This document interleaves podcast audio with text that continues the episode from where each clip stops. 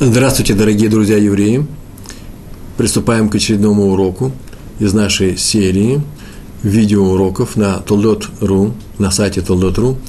Серия называется «Еврейское поведение», а наш сегодняшний урок из этой серии «Еврейское поведение» называется «Не ленись». Мы будем говорить о том, что называется расторопность в заповеди. То есть э, надо спешить выполнить заповедь, если она пришла твои руки. Будем говорить о стихе, который мы читаем в книге Шмот, в 12 главе книги Шмот, 7 стих, недельный раздел Бо, называется, э, э, стих говорит нам, и соблюдайте мацу. Так написано, соблюдайте мацу, в смысле, соблюдайте заповедь мацы. Берегите ее, старайтесь сохранить, э, выполнить ее, исполнить. Это в том месте в нашей, нашей книге э, Торы, где сказано о том, э, что как делается маца, зачем она делается и прочее. Первый раз дается эта заповедь, и там приведены эти слова в седьмом стихе. Соблюдайте ее, старайтесь ее не упустить. Это написано в письменной Торе. Устная Тора, которая сопровождает письменную – Э, являясь по статусу отнюдь не меньше письменной, э, говорит нам об этой заповеди во всех тонкостях. И устная Тора, так она называется сейчас, устная Тора, она давно записана, все положения ее записаны во всех видах. Один из видов устной Торы, который записан нашими мудрецами, очень давно, почти 2000 лет назад, называется Мидраш, Мидрашим, разных Мидрашей очень много. Один из этих Мидрашей называется Михильта. Михильта на э, книгу Шмот говорит, э, сообщает нам следующее. Сказал известный мудрец Раби Ишая, Ешая, э, он сказал следующую фразу. Здесь у нас написано «соблюдайте мацу». Так вот, не читай слово «маца», а читает слово «митцва». Пишутся они совершенно одинаковые на иврите, и э, здесь «митцва» – это заповедь. И здесь нам сообщается новое правило – соблюдайте заповедь, то есть не делайте, как не делайте так, чтобы прокисла маца, так сказал Раби Ишая, так не дайте прокиснуть мецве. Прокиснуть – это значит так и не быть исполненной. Она простояла, ждала тебя, ждала и не дождалась. Другими словами, если пришла к тебе заповедь, делай ее сразу. Это называется «не будь ленивым», не ленись, исполнить ее сразу. В Таилим, это уже письменная Тора, книга Танаха, Таилим – это псалмы царя Давида, 119 119 э, глава самая большая из всех 150 глав, 119 так называемый кит, Куфьют, э, э, Куфьют Тет, 19, 126 стих, представляете, 126 стих в Таиле, э, там сказано совершенно удивительная фраза. Там написано так, время действовать для Всевышнего, время что-то делать для Всевышнего. Потому что запятая, ну не запятая, она написана, а интенционная запятая, они нарушили твою Тору. И этот стих можно трактовать совершенно разным образом, но устная Тора сообщает, дает нам несколько трактовок, и не надо ничего сочинять от себя, и как наши мудрецы передают нам, одна из трактовок такова, она и связана с нашей темой. Раби Авраам из Уланова об этом сказал таким, таким образом. Это был хасидский мудрец, хасидский праведник, следующую фразу сказал.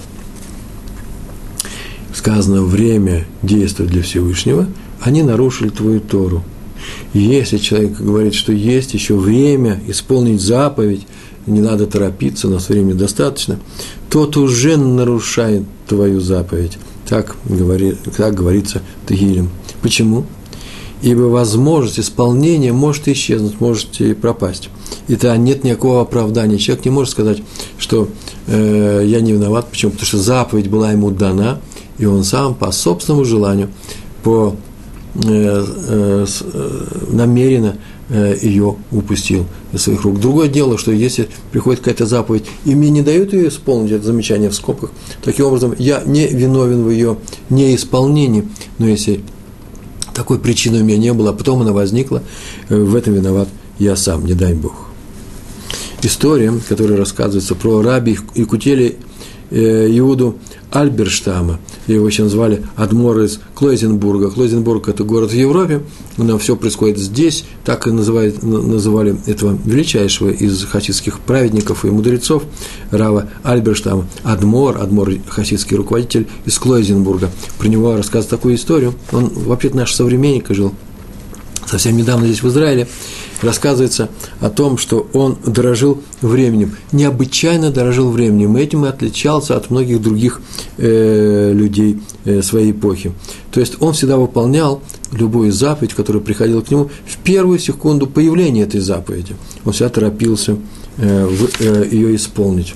Еще сам по себе он человек был необычайно талантливый, э, гениально талантливый, написал очень много книг, вел большую работу и преподавал в своей шиве, вел преподавание и даже, даже по телефону, э, э, написал много книг, и к нему обращались с вопросами, это был один из посек называется, человек, которому, раввин крупный, которому обращаются с вопросами по Аллахе, по еврейскому закону, и он давал э, э, ответы.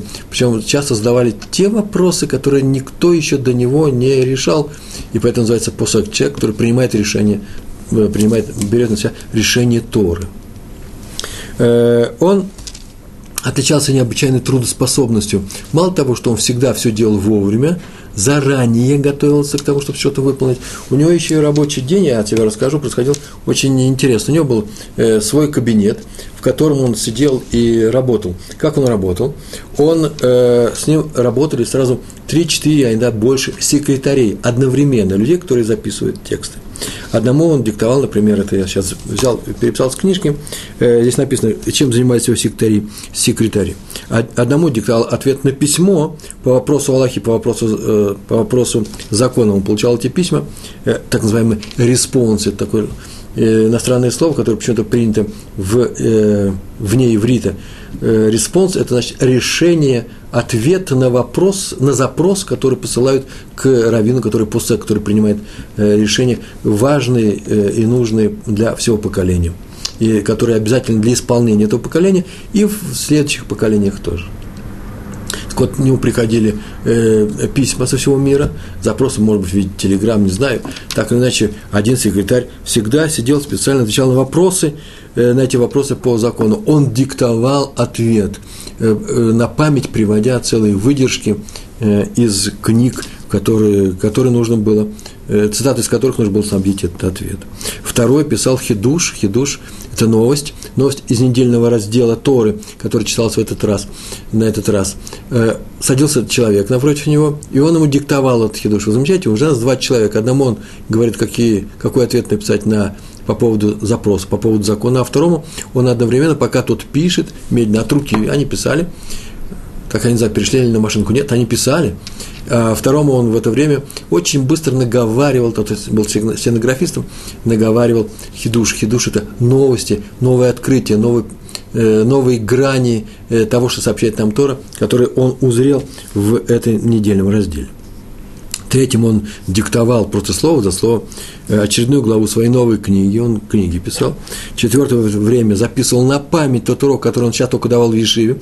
Задал ему вопрос, прям при всех, громко встревая в речь э, э, во все это многоголосие, задал вопрос и тут же получал исчерпывающий ответ. А пятый читал в это время ему письма, которые приходили с запросами. Шестой исправлял уже изданную книгу – делал э, исправления и тоже задал вопросы. А сам Рав в это время разговаривал со всеми своими секретарями в очень быстром темпе и говорил по телефону.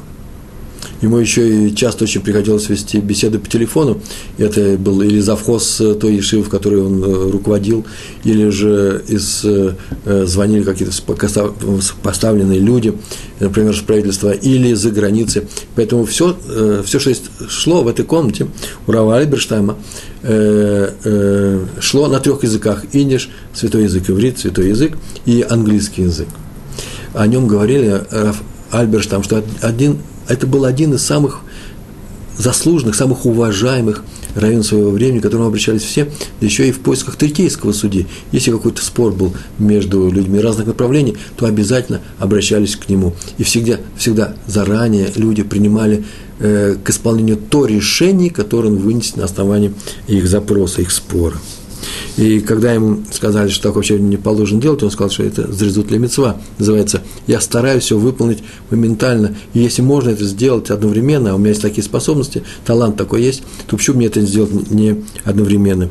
И ему сказали, что, может быть, от этого страдает качество работы. Он сказал, я об этом думал, и я как-то однажды в молодости все делал порознь, и получилось намного хуже.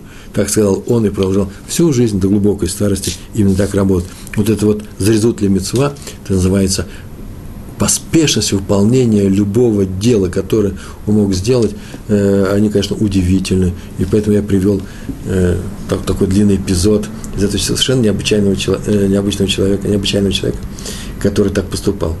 Э, он был гениален по-своему, и в то же время, надо вам сказать, это важное замечание, что если мы захотим делать сразу несколько дел одновременно, а получится так, что у нас какое-то дело будет делаться плохо, то лучше так не делать.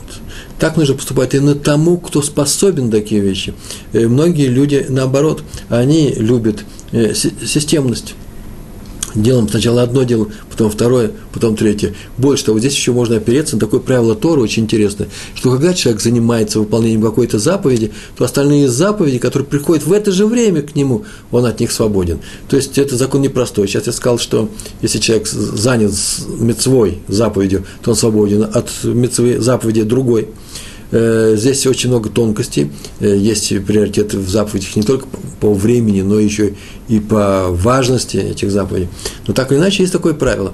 И поэтому лучше бы, конечно, некоторая системность, но если человек может сделать так, что он успеет и эту заповедь стопроцентно выполнить ее, и эту стопроцентно выполнить, то почему же нужно их откладывать? Надо поступать, конечно, как Раф э, Иуда, э, Икутель Иуда Альберштам. Если это возможно, конечно. А теперь история о том, что про раби, э, про раби Файнштейна. Вот я сейчас сказал о том, что нужно стараться выполнить заповедь. Для чего? Для того, чтобы не, не, не потерять время, которое нам отведено с неба на ее выполнение. Всевышний хотел бы, чтобы мы исполняли эти заповеди, и дает каждую заповедь нам вовремя. Многие заповеди вообще изложены по времени, например, утренняя молитва читается с такого-то времени, начинается раньше читать бесполезно, она не зачтется и до такого-то времени, и не надо оттягивать это до в последний момент. Так или иначе, время – это то, в чем мы исполняем заповеди.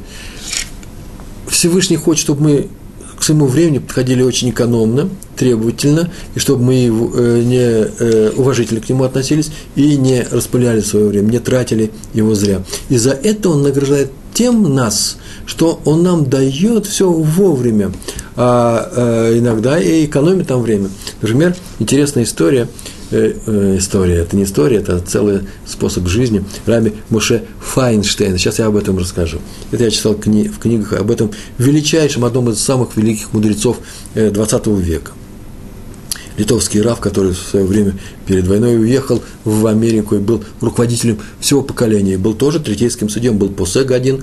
Посек это принимал решения важные для всего еврейского народа и был третейским судьей. И сейчас его решения при, э, э, признаны актуальнейшими э, для исполнения. Однажды ученики заметили, которые сидели с ним в одном зале в Ешиве, Кололь, Ешива, где учат Тору, и он сидел у стены с, у полок с книгами, что каждый раз, когда Раби э, Файнштейн хочет э, э, взять какую-то книгу, он ее просто берет, достает, открывает, и на этой же странице читает тот текст, который ему нужно. Если подходят к нему ученики, с каким-то вопросом подходят два ученика или один, и какой-то вопрос задают, и говорят, вот Э, где мне это посмотреть, он просит принести, пожалуйста, такую книгу. В это время он чем-то сам занимается, к нему приносят книгу, он берет эту книгу, открывает и сразу показывает пальцем, э, где в этом месте нужно читать. Представляете, большая книга, и перед тобой открывает, а он, еще она не открыта, а он уже показывает пальцем, где нужно читать, и сразу читает это место. Он даже не ищет глазами.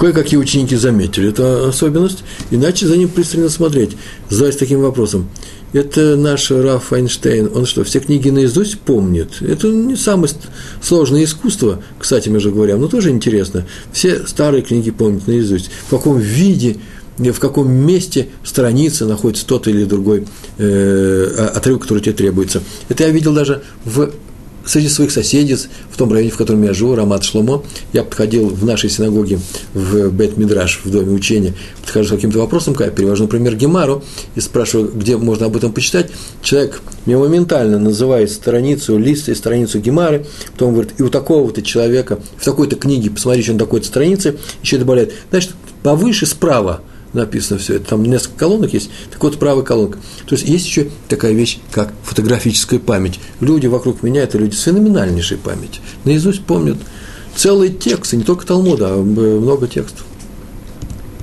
Поэтому был такой интересный вопрос. Все ли помнит Раби Файнштейн? Ему разные книги подсовывали, он всегда открывал и показывал это место моментально.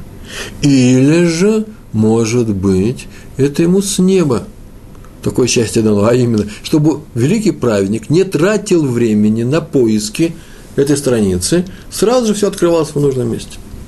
Но трудно было спросить, невозможно, такой вопрос никогда не задают, кто вам помогает. Рэб Эйнштейн очень бы удивился, если, спроси, если бы его спросили, вам помогает с неба или вы все знаете наизусть. И так этот вопрос оставался нерешенным. И однажды тот человек, который вспоминает об этом в книге для, в принципе, для детей, для юношества, это была книга написана, и еще в нескольких местах я встречал то же самое, а потом я даже спросил одного ученика Раби Файнштейна, и так, так оно и такое произошло, как я сейчас расскажу. Однажды был съезд в одном из городов, не в Нью-Йорке, э, где-то ну, э, восточном побережье, Равинский съезд. И съехались туда, и Раби Файнштейн, он уже был, Раби Мойше Файнштейн был уже не в принципе, не молодой человек, и приехали и заседали, какие-то решали вопросы. И его ученик, который сам стал главным раввином какого-то американского города, общины какого-то американского города, э, пригласил его к себе, чтобы он остановился у него на эти несколько дней. Так оно и было. Он приехал, остановился у него, и вечером научился, ему дали комнату. Это американские особняки, э, не самые богатые, э, раввины могут себе позволить такое счастье, и поэтому он у него остановился. И однажды э, Раби Файнштейн вошел в комнату, в которой все это и происходило, где они учились вечером, и посмотрел на столе, э, лежит новая книжка. Вот, вот интересно, он взял ее в руки и говорит, ой, это же книга э, такого-то, такого-то, тоже мой ученик, он с тобой вместе учился.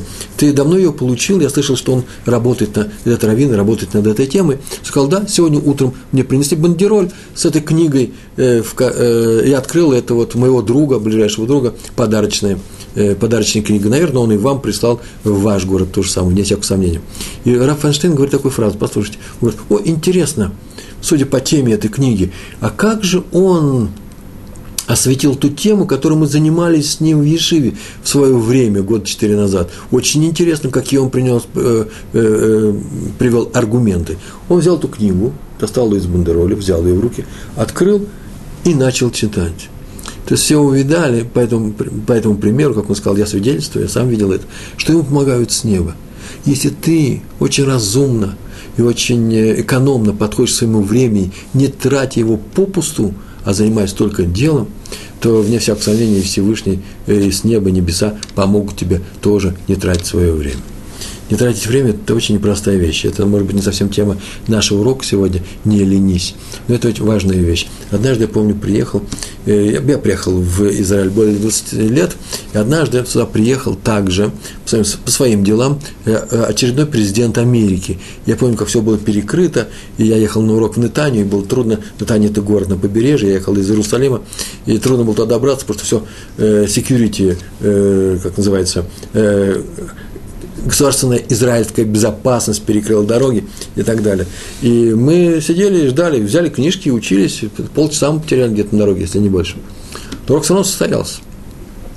Но потом, как кто-то сообщил, я уже даже не знаю, а, где это было, новостей я не очень много слушал и слушаю дальше, а телевизора не было, сообщили, что вот этот президент на, на следующий день, э, президент э, Америки, уж не знаю, Рейган, Буш, я не знаю, не разбираюсь у них, э, знаю только, что, скорее всего, это был евроамериканец, то они пошли на, смотреть баскетбольный матч. Баскетбольный матч – я еще даже немножко удивился внутренне, я уже вижу к тому, к той напряженной работе, которая происходит в Ешиве, о том, что все учатся постоянно, а тут человек, который держит держит весь земной шар, в принципе, в своих руках. Президент Америки на 15 минут, сколько он провел, полчаса, время отпустил все и поехал отдыхать. Так это было странно. Пустой, пустой, пустая трата времени. Я не хочу сказать, что нельзя нам отдыхать. Я не хочу сказать, что мы должны все время учиться. Я не хочу сказать, что каждый из нас, из соблюдающих евреев, должен думать только о соблюдении Торы. В принципе, я хотел бы это сказать, но не всегда это, можно сказать, для начинающих. Э, вещь такая непростая. Надо уметь и отдыхать для того, чтобы что? Чтобы учиться. Надо уметь и развлекаться, нужно на самом деле уметь пользоваться э, всеми удовольствиями жизни, может быть, многими удовольствиями, для того, чтобы что? Чтобы укрепить свои силы, для того, чтобы соблюдать заповедь, заповеди. Заповеди – это не одно из мероприятий, которые осуществляет человек в своей жизни, а отдых – это другое мероприятие. Нет. Выполнение заповедей – мы говорим с вами о иудаизме, поэтому и включили эту передачу, да, поэтому пришли на этот урок. Так вот, иудаизм говорит, что выполнение заповедей – это главная э, обязанность человека, а все остальное э, служит именно для этого. Отдыхаешь для того, чтобы учиться. Так же, как мы дышим, чтобы жить. Мы отдыхаем, чтобы учиться. Самое главное для нас учеба. А поэтому нельзя тратить время на пустые разговоры, на пустые дела, на ненужные забавы, на то, что вообще-то в принципе мешает. Вы обратите внимание, что нехороший отдых нехороший отдых. Чем нехороший отдых? Тем, что когда ты больше отдыхаешь, чем нужно, ты устаешь еще больше, э, чем нужно. Отдых должен быть необычайно плодотворным. Для чего? Для выполнения заповеди.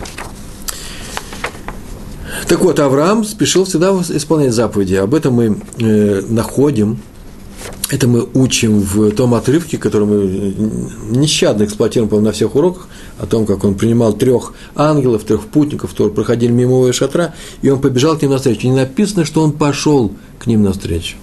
И не написано, что он им крикнул, ой, господа, э, заверните ко мне, идите сюда. Он побежал к ним, он торопился к трем ангелам, а потом привел их домой и побежал в стадо, там так написано, побежал для того, чтобы принести э, мясо телят э, к столу э, гостям.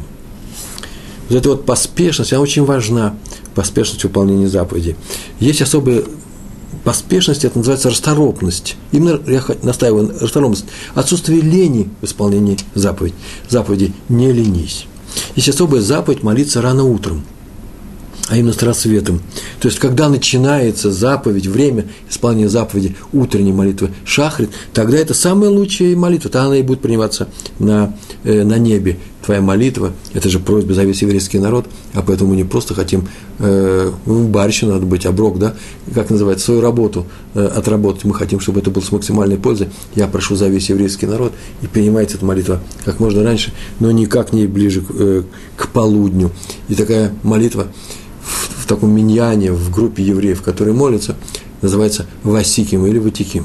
Это те люди, которые спешат с исполнением заповеди. А в Талмуде говорится тоже интересная фраза в трактате, в Вавилонского Талмуда, в трактате, в трактате Брахот о том, что время вечерней молитвы, это про Мишна, устная Тора, э, закон – который Талмуд комментирует. Время вечерней молитвы не установлено, на нее нет конкретной вещи, так называется локева, не установлено. И сам же Талмуд спрашивает, а почему не сказано до утра? Почему в Мишне не сказано время вечерней молитвы до утра? И ответ, чтобы поторопить людей, не оттягивать выполнение этой заповеди вечерней молитвы до утра, чтобы они пораньше, как только выпадают на небе звезды, вечером они молились. То же самое сказано в другом эпизоде – сидели мудрецы в браке, об этом мы говорим в пасхальной Агаде, и выполняли величайшую, красивую очень заповедь, раска, рассказывали друг другу о исходе из Исат Мисраем, о исходе из Египта наших працев под руководством Мыше Рабына, нашего учителя Мыше. Они сидели в браке, и, наверное, они сидели в каком-то темном помещении, может, даже в катакомбах, потому что римляне тогда запрещали исполнение э, нам заповедей и убивали сидели величайшие мудрецы, Рабякива один из них, и все они погибли потом от рук э, римских палачей, которые были отнюдь не лучше э, немецких или украинских палачей во времена Хмельницкого.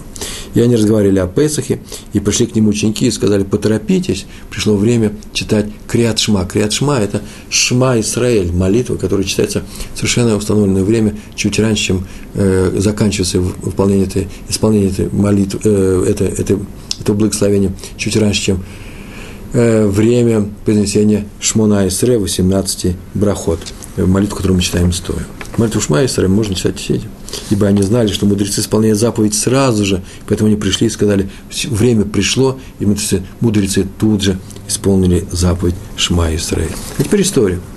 Раф из Поневежа, Араби Йосеф Шломо э, Каниман. Каниман, он был учеником Хофицхайма.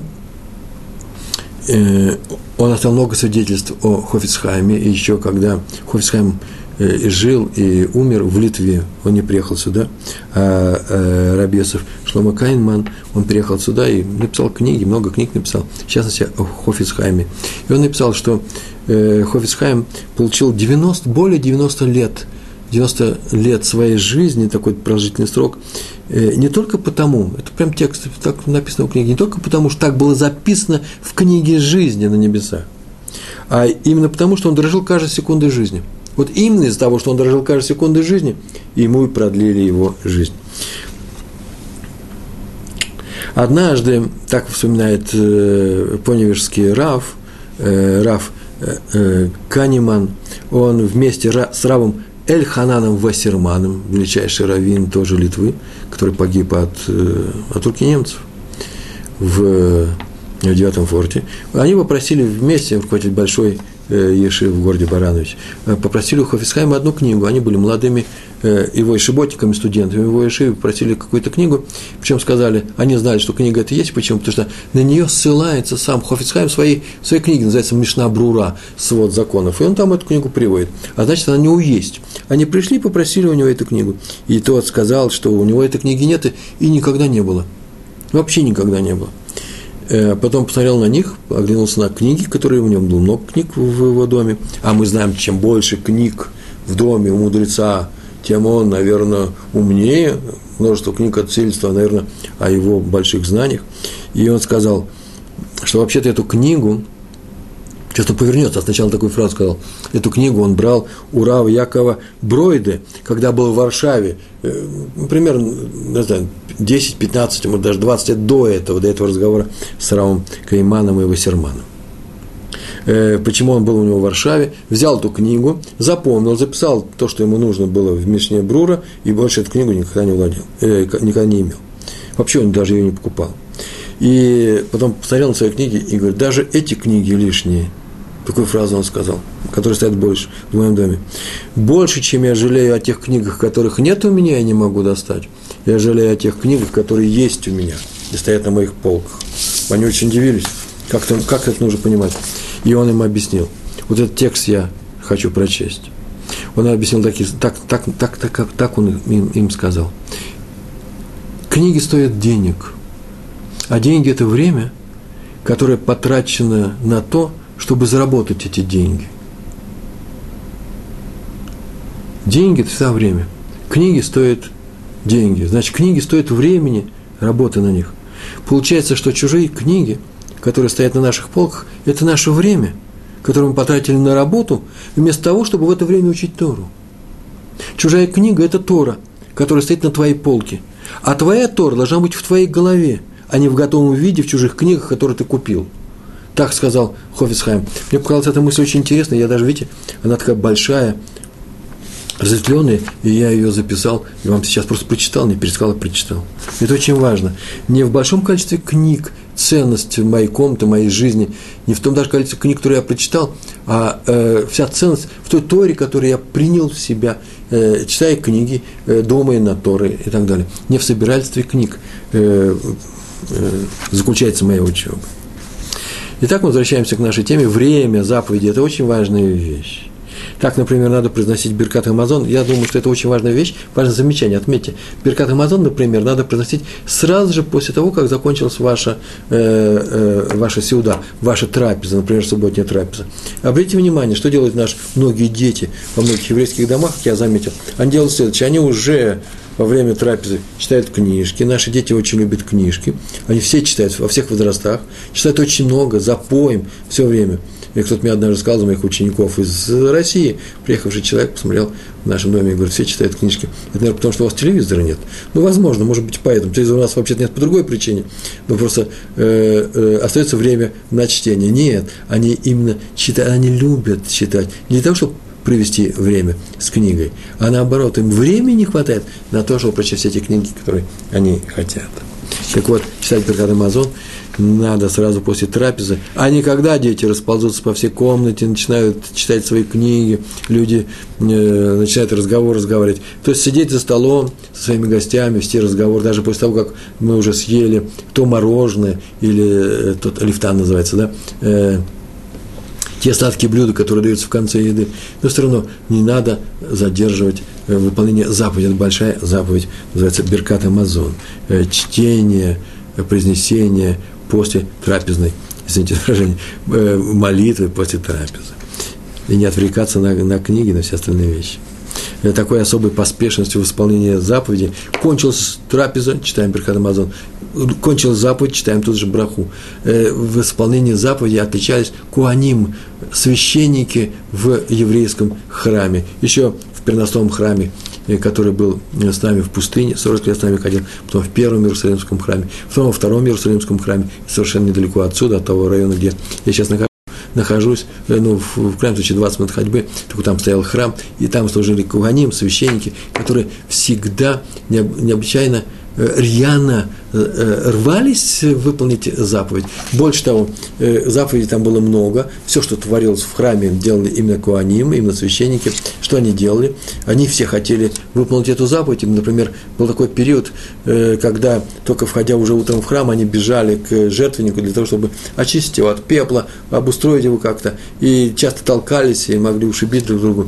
И это было очень нехорошо каждый из них хотел выполнить заповедь, взять ее в свои руки. Считается, что Коаним как раз и выполняли все заповеди именно с, с большим желанием. Э, у них вообще такое такой характер был, коинский характер, это горячие люди, которые никогда э, э, отличались не, не самым большим спокойствием в еврейском народе, а поэтому, чтобы они не покалечили друг друга, когда они вбегали э, в, к э, Мизбех, к жертвеннику и пихали друг друга, не дай им Бог, э, то решили делать таким образом. Было установлено, что они должны каждый раз с утра назначать особых людей для выполнения всех заповедей и разыгрывали все это, э, кидали жеребий. Это то, что называется в школе разыгрывали на пальцах. Прям при помощи пальцев была некоторая система, э, назывались, выбрасывались некоторые пальцы, потом делался подсчет, и каждый знал, какую заповедь он будет исполнять. И все выполняли ее с большим желанием. Этим отличались священники нашего храма. То колено – та часть колена Леви, которые больше всего переживали э, уничтожение храма римлянами. Э, почему? Потому что э, они жили самой работой, э, храмовой работой. Вот у них бы и надо бы учиться э, желанием выполнить каждую заповедь, которая приходит в наши руки. История про раби Зелмане, Зелмана из Вильны. Он говорил следующую фразу. Просто выражение, даже нет истории никакой. Если человек, так он говорил, лежит под теплым одеялом – и не спешит встать для того, чтобы пойти помолиться вовремя. Ну, потому что знает, что там еще будет меня, еще будет э, группа евреев, которая будет э, э, молиться, и я вся могу успеть, то, то нет больше нарушений, чем это. Так он сказал. Раби Зелмана из Вильны, еще во времена предшествующие появлению Веленского Гаона, Раби, Раби Ляу Хасид. Нет большего большего нарушения, чем задержать э, выполнение заповеди утреннего, э, утренней молитвы. Между прочим, вот я сейчас сказал, э, куда спешить, когда там есть несколько миньянов, есть несколько молитв. Это не всегда так делается. Обычно в доме, э, в молельном доме, да, в синагоге устанавливаются люди, работающие, устанавливаются в определенное время, э, э, время для исполнения утренней молитвы шахрит, дневной молитвы Минхе и вечерний Мариф или Аравит, э, и люди приходят и молятся. И если ты опоздал, то в другом дня не будет. Ну, у нас в нашем районе, это штиблах называется, от слова штибл, да, идишское слово, от немецкого слова штаб – центр всего, центральная синагога, куда все приходят все время, и там всегда есть миньян. И в какое время ты не придешь, всегда есть такая группа молящихся в какой-то отдельной комнате или где-то на проходе, может быть, к которым можно присоединиться и выполнить эту заповедь. Так вот, не оттягивай все до последнего миньяна. В последнем миньяне ведь тоже люди э, молятся не самые ленивые, просто так им удобнее, но они на этом миньян уж точно не опаздывают. Установите себе время, нужно молиться, даже если есть у вас очень много миньянов в вашей синагоге. Так вот он продолжал, если человек лежит под теплым одеялом и не спешит встать и побежать молиться, то это большое нарушение. Почему? И он объяснил. Представим себе, что ему сообщают о том, что ты здесь лежишь под теплым одеялом, а здесь где-то недалеко от тебя находится большой клад с золотом или с деньгами, и все это ждет тебя. Если ты будешь лежать дальше, э, то кто-нибудь другой заберет. Или еще проще, сейчас просто нужно сделать некоторую сделку, и, или же э, на бирже, время ограничено, и ты можешь сделать очень удачную сделку, заработать большие деньги за несколько минут. Но для этого нужно встать и побежать, и позвонить, еще что-то сделать. Надо нестись туда, э, то человек понесется. Скорее всего, поскольку это связано с материальным вознаграждением, с материальным э, приобретением, то человек побежит и сделает все от него зависящее, и не будет говорить, что он устал, или он хочет понежиться под теплым одеялом, он понесется. Так сказал Раби Зелдмана из Вильны. Он, разве он не побежит, как олень, он сказал? У нас сказано просто, беги исполнять заповеди, как олень. Уподобление быстрому оленю. Несись, мчись. Но раз так, продолжает э, Равин из Вильны, раз так с материальными ценностями человек бежит, чтобы заработать, то что говорить о бесконечных духовных ценностях, о ценностях Торы. Он должен представить себе, что это на самом деле не просто слова, а бесценный клад и бежать исполнять заповеди Торы. Так он учил своих учеников. В книге Месилат Ешарим написано – что опоздание, опоздание с исполнением заповеди – это самый большой грех. И как раз то, что и говорил э, Раби из Вильны.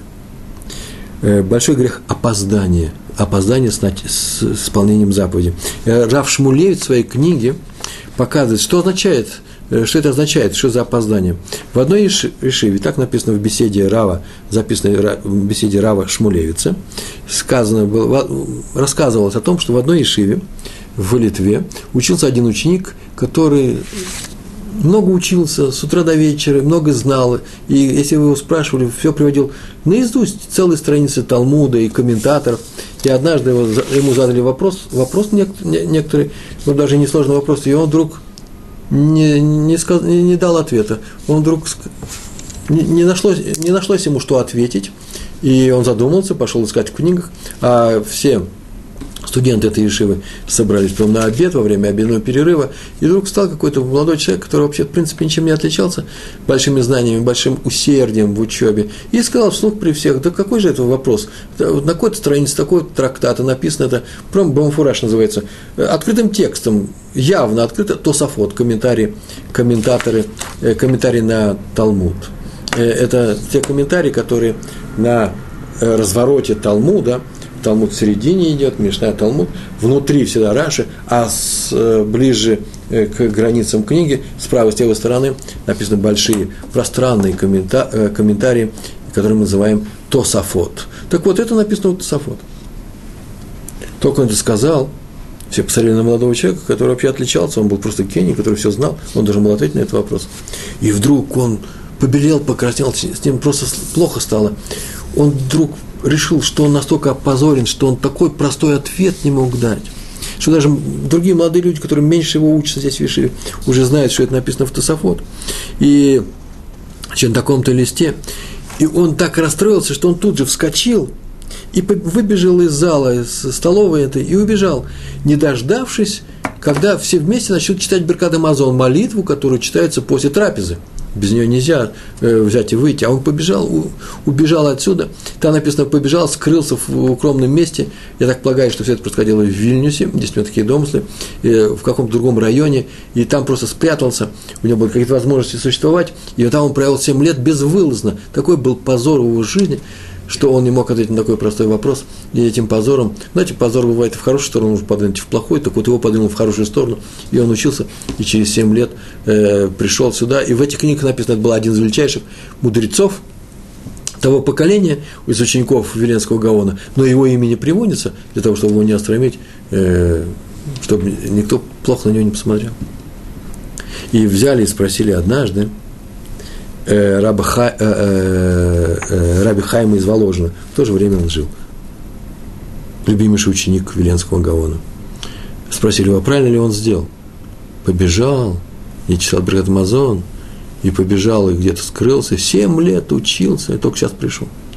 Он сказал, Хайм Воложенский, да, Воложенер, ответил, ну, с одной стороны, он очень плохо поступил, потому что нельзя э, не читать Беркат Амазон, что это такое? Это несерьезно. Это выполнение заповеди. Он же, он же мудрец, он же изучает Тору, Талмуд. И это очень плохо.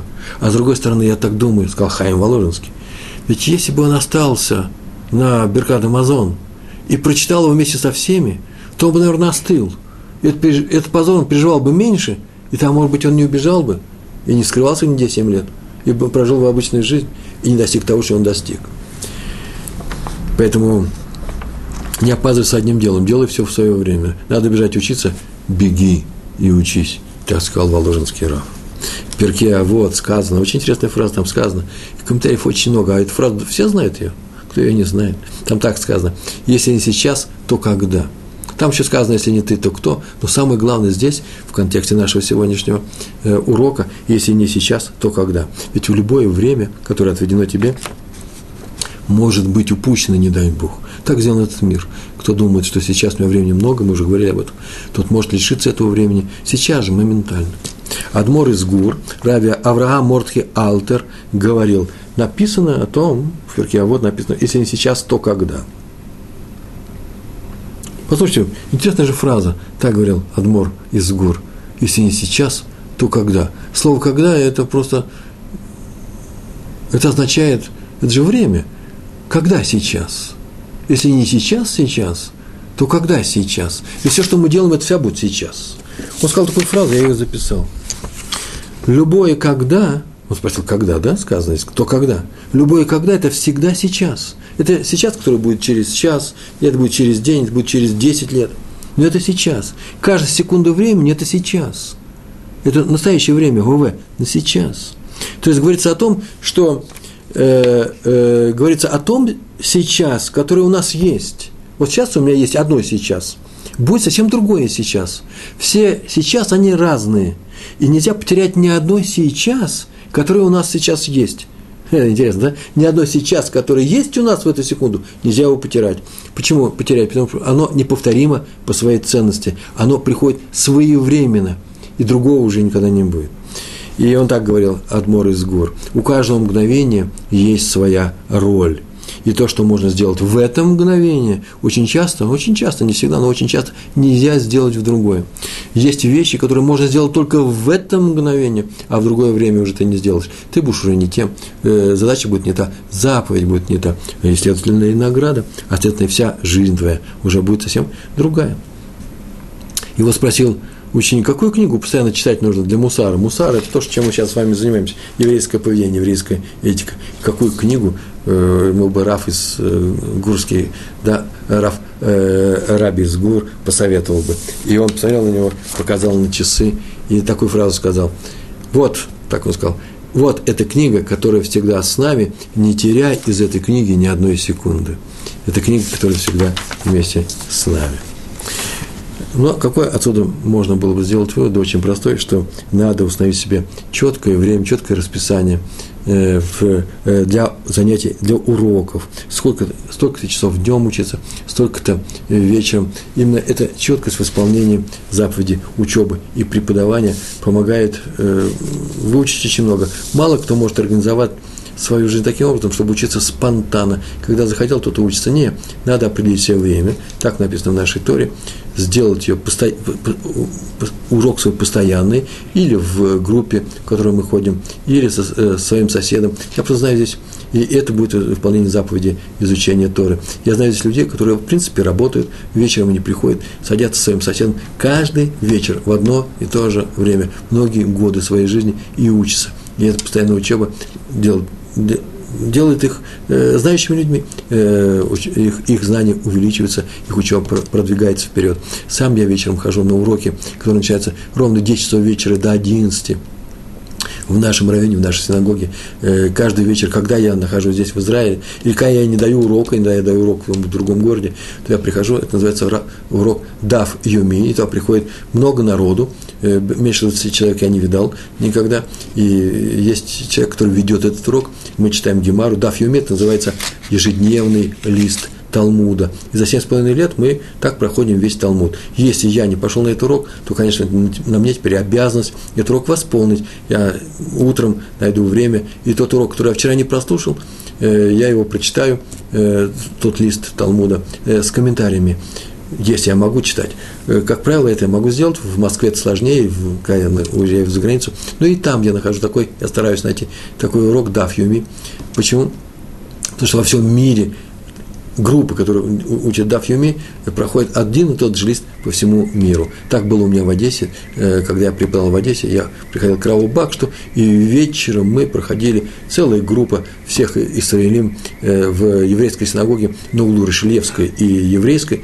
Э, если вы зайдете, передайте привет от меня. Там и сейчас этот урок, наверное, продолжается. Мы изучали, продолжали учиться, независимо от того, где мы находимся, любой еврей мог учить Даф Юми. Главное – установить для себя постоянное время.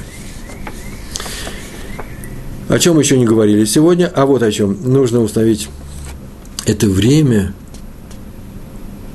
и главное не опаздывать на эти уроки. Можно время-то установить, а на уроки опаздывать. Но вот вы знаете, в Израиле вообще все всюду опаздывают, больше, чем, конечно, в России.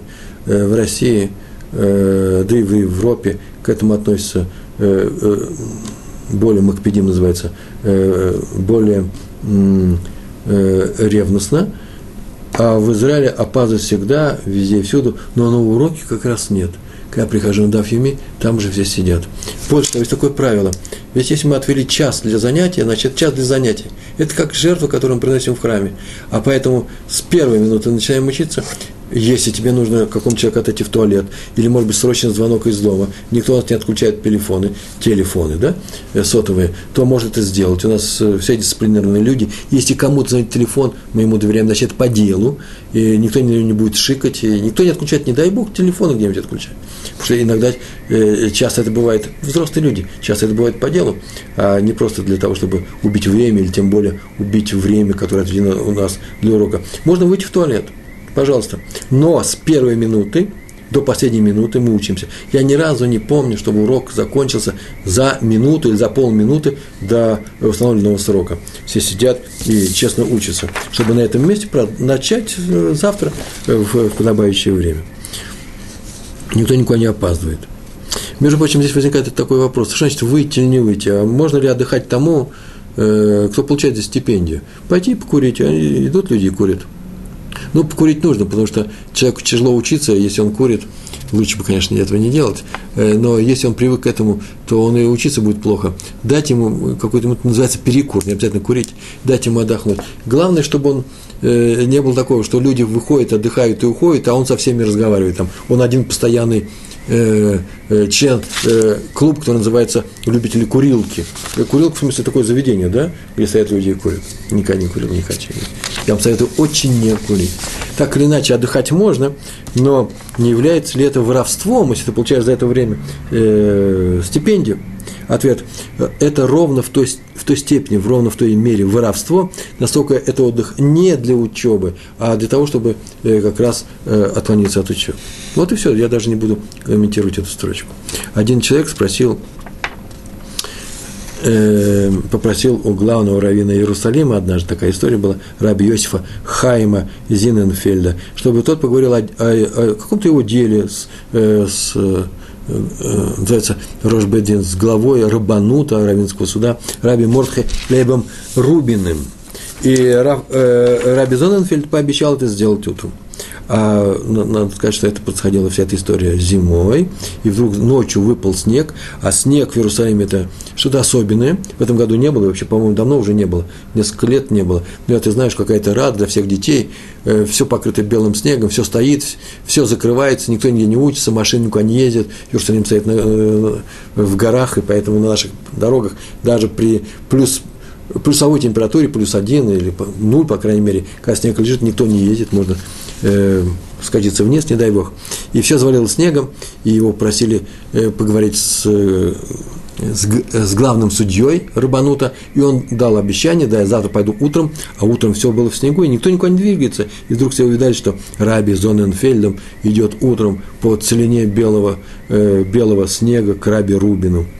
Э, человек, который просил об этом, жил в том же районе, он побежал, за ним, начал извиняться, делал, делал мол, не такой сло, э, срочный, можно подождать, снег подождем, э, спадет. На что Раф сказал такую фразу, Раф Зоненфельд, величайший человек, один из самых больших по, по, по сроку э, знаменитых раввинов, главных раввинов Иерусалима, который наибольше Э, много-много лет был главным раввином в нашем городе.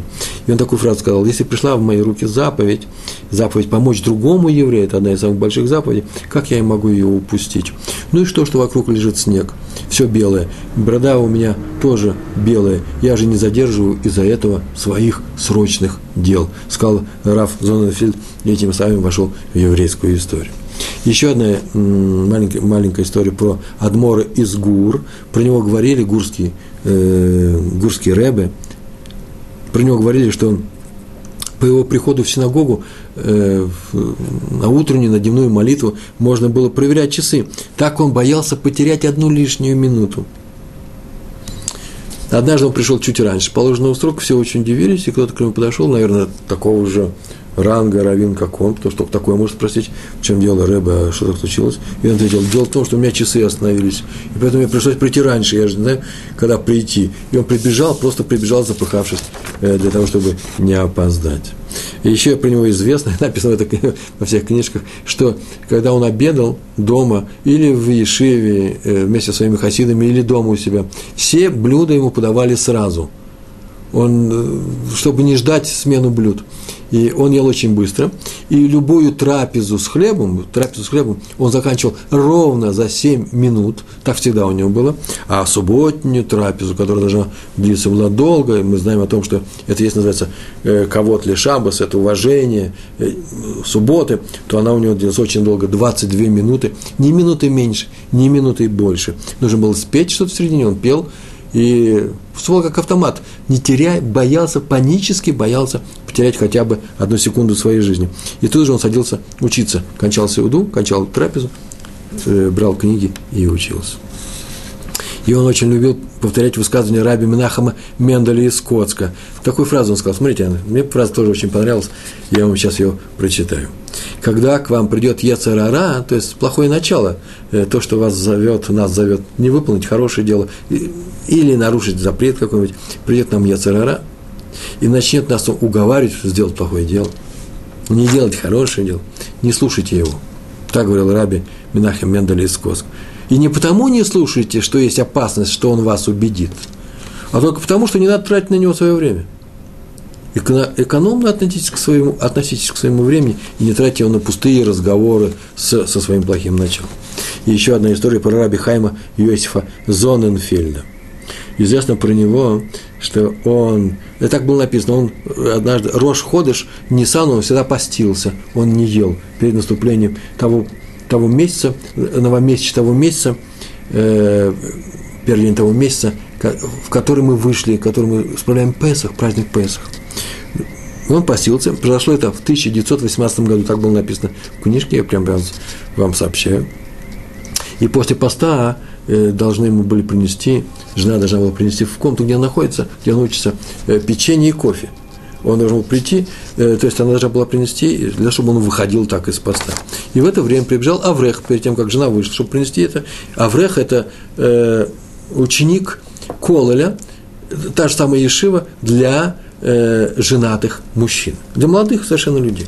И сказал, что его жена рожает, в эту секунду его жена рожает, и ему нужно рекомендательное письмо. У него есть бланк, нужно расписаться, чтобы Раф э, Зонефель там расписался, для того, чтобы его взяли, ее взяли в больницу Шарей Цедек. Так было раньше, так раньше делали. Сейчас привезут, и вас уже разместили в больнице, а тогда настолько не хватало мест, что нужно было, э, так был в Иерусалиме, раввин вашей шхуны, вашего района, э, вашего квартала должен был расписаться на этой бумажке, и Раф тут же, не то что расписался, он накинул тут же пальто, а это весна, я не хочу сказать, э, холодно было, может быть, было тепло, так иначе он накинул, да нет, он накинул маиль, накинул пиджак свой и побежал вместе с ним, даже не успел вдеть руки в рукава, и они побежали э, для того, чтобы жену отвезти, э, этого молодого Авреха, отвезти ее в, в Шаре Цедек в больницу.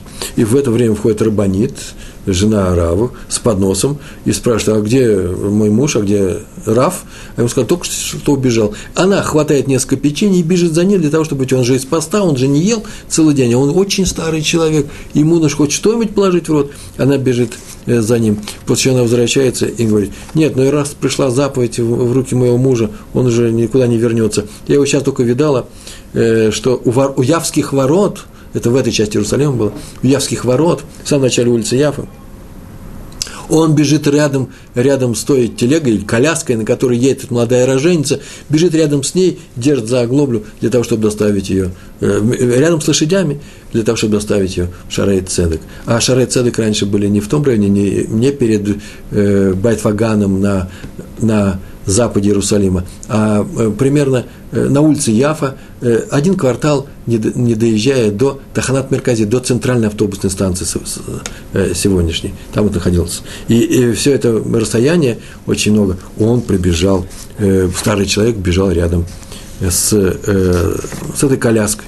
Так он бежал выполнить заповедь помощи роженец. Его нельзя было остановить.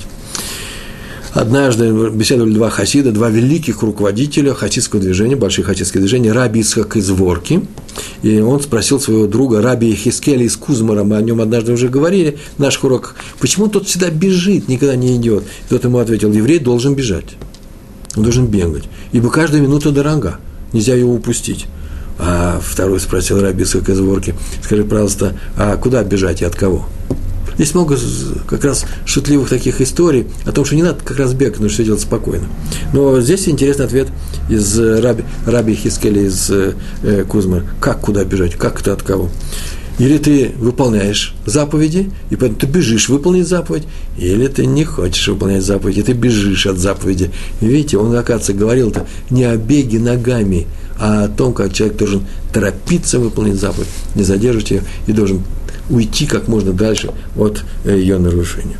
Пригласили Рава из Гур однажды, о котором мы сегодня говорили, гурский раввин – который дорожил каждой секундой. На заседании раввинов, это происходило в Польше, к, в дом Рава Элимелаха из Гроджиска. Да, это такой город есть в Польше, был, по крайней мере. И он вошел, когда все э, раввины уже сидели за столом и решали вопросы. И он знал, по какому вопросу его вызвали. Он поздоровался в дверях, сел на свое место и тут же сообщил такую фразу. Послушайте, я ее читаю. Мне сообщили сегодня утром, что наше собрание посвящено тем, что нам нужно срочно собрать 300 тысяч рублей для поддержания всех учреждений, хейдеров, хейдеры в, э, в Польше. Так вот, я беру на себя среди своих хасидов э, обязательство собрать 100 тысяч рублей. А Адмор из Горджинского, пока прям э, Гроджинского, пока на него пальцем, берется собрать 50 тысяч рублей, а Адмор из Сокович, Бор, Борисов, Радамаск и Сакранович по 25 тысяч каждый. Все, все согласны? С таким большим напором, все согласны? Они только кивнули. Он встал, сказал, все хорошо, спасибо, Саня, и пошел к выходу. Заседание окончено. Нет времени. Ему сказали, а ужин в честь раввинов? У нас тут еще ужин. Он тут же вернулся, очень хорошо, сделал на Даем, взял хлеб, сказал гамуцы, гамуцы, такая специальная браха, э, после чего э, доел, э, съел этот хлеб, э, выпил чуть-чуть, э, кому-то какое-то слово сказал, после чего тут же сделал май махароним, последняя, вода, да, нужно вымыть руки, сказал Беркат Амазон и э, попрощался со всеми и ушел. Все сказали, отметили, все, кто там был, отметили. Это был как ветер, как напор большой, что он по комнате, все, что он сделал, ровно 7 шагов он сделал здесь, за все заседание вместе с ужином, и провел в комнате ровно 10 минут вместе с ужином. А заседание он закончил вообще за две минуты. Он просто сказал каждому, кто он соберет, чтобы не было долгих, долгого обсуждения, он уже знал, к чему это придет. Так он ценил свое и чужое время. У нас осталось совсем несколько секунд. Надо ценить не только каждую минуту, но и годы своей жизни. Есть э, люди, которые говорят, что они еще не созрели для того, чтобы сделать обрезание – или начать изучать Раши, например. Э, Тору мы читаем, а Раши скоро будем читать. Или же перейти на полный кашрут. Я всегда спрашиваю, ну и что, такое созревание, когда-то, когда вы созреете, когда-то произойдет? Я говорю, конечно, произойдет. Поэтому я говорю, как наши рыбаним говорят, если, если вам известно, что рано или поздно вы созреете, то зачем ждать? Если не сейчас, то когда? Начинайте сегодня, а созрейте завтра. Сегодня делаем обрезание, а созреваем для этого обрезания завтра. Ибо стих имеет это в виду, если не сейчас, то когда. Смотри, евреи, если не сейчас, то потом уже будет, может быть, и некогда, то есть времени может быть и не быть. Сказано «беги за заповедью, как олень». Раби Иуда Цитка тоже ходил, между прочим, известный сефарский э, руководитель сефарского еврейства, э, мудрец, он ходил очень быстро, и ходил э, в синагогу. И даже когда сидел старый, уже совсем старый, в своем садике, читал книжку, и к нему приходили его правнуки, он вся вставал и шел с ними по аллее, и говорил, давайте обгоним этого муравья. Почему? Давайте перегоним его. Почему? Его спрашивали, потому что сказано в Мишле, в притчах царя Соломона, притча шестая, стих шестой, там написано, ленивый, иди к муравью, учись у него мудрости, то есть муравей всегда в работе, всегда спешит. Торопитесь исполнять заповеди. Рассказывают про раби Исхака Адмора из Варки, о котором мы сейчас только говорили, что однажды он, сам он о себе так и сказал, однажды он лежал после обеда, отдыхал перед учебой, и вдруг захотелось ему понюхать табаку, а табак не курили, а нюхали. И он подумал, вот сейчас я встану и пойду в сосед... Э, коробочка с табаком лишь в соседней комнате. Или не встану, не пойду. Если я встану и пойду за коробочкой, получается, что я уступаю своему Ецарара, своему плохому началу. А если я не встану, не пойду, получается, что я ленивый человек, вместо того, чтобы пойти учиться, я лежу. Он встал и пошел в соседнюю комнату, прошел мимо коробочки и сел учиться. Адмор из Гур говорил, не тот расторопен в заповеди, который делает ее, успевает все сделать в последний момент, успевает, а тот все делает вовремя. Надо быть такими же готовыми к исполнению заповедей, как те евреи, которые выходили из Египта. Им было сказано заранее, будьте готовы к выходу из Египта, уже сидите готовыми к моменту исхода, должны сидеть были готовыми, припоясанные поясами, ушаками, и посохи были в их руках, посохи в руках в доме. Вы где-нибудь видели такое? Посох должен стать у выхода. Мы выходим, берем посох и идем, из Египта выходим. Нет, все эти дома уже с посохом в руках, так было сказано в нашей, э, э, в нашей Торе. В такой же поспешности мы делаем э, мацу, о которой было сказано, чтобы она не успела прокиснуть. От замеса до полной готовности не больше 18 минут. То же самое с помощью другим людям. Мы не ждем, когда к нам обратятся за помощью, сами бежим, ищем такую возможность сделать. Если нас просят, тем более не задерживаем помощь. И на эту тему есть очень много заповедей в Торе. Например, не задерживай зарплату работнику, спеши помочь упавшему ослу, например, с поклажей. Им нужно торопиться, зрезут называется, э, проявлять. Э, только тогда, когда мы будем относиться к любой заповеди, как к тому дару, который нам дан с неба, нашему народу, и который занимается Торой уже более трех тысяч лет, только тогда мы найдем свое место в рамках нашего народа. Мы будем учиться выполнять заповеди, мы будем не пропускать, мы не дадим скиснуть ни одной заповеди, мы будем их делать вовремя. И да, Всевышний пройдет наше время здесь на земле, если мы будем уважать свое время и тяжелое будем дорожить каждой секунды ради Торы. Большое вам спасибо, успехов вам на этом поприще. Всего хорошего. Шалом, шалом.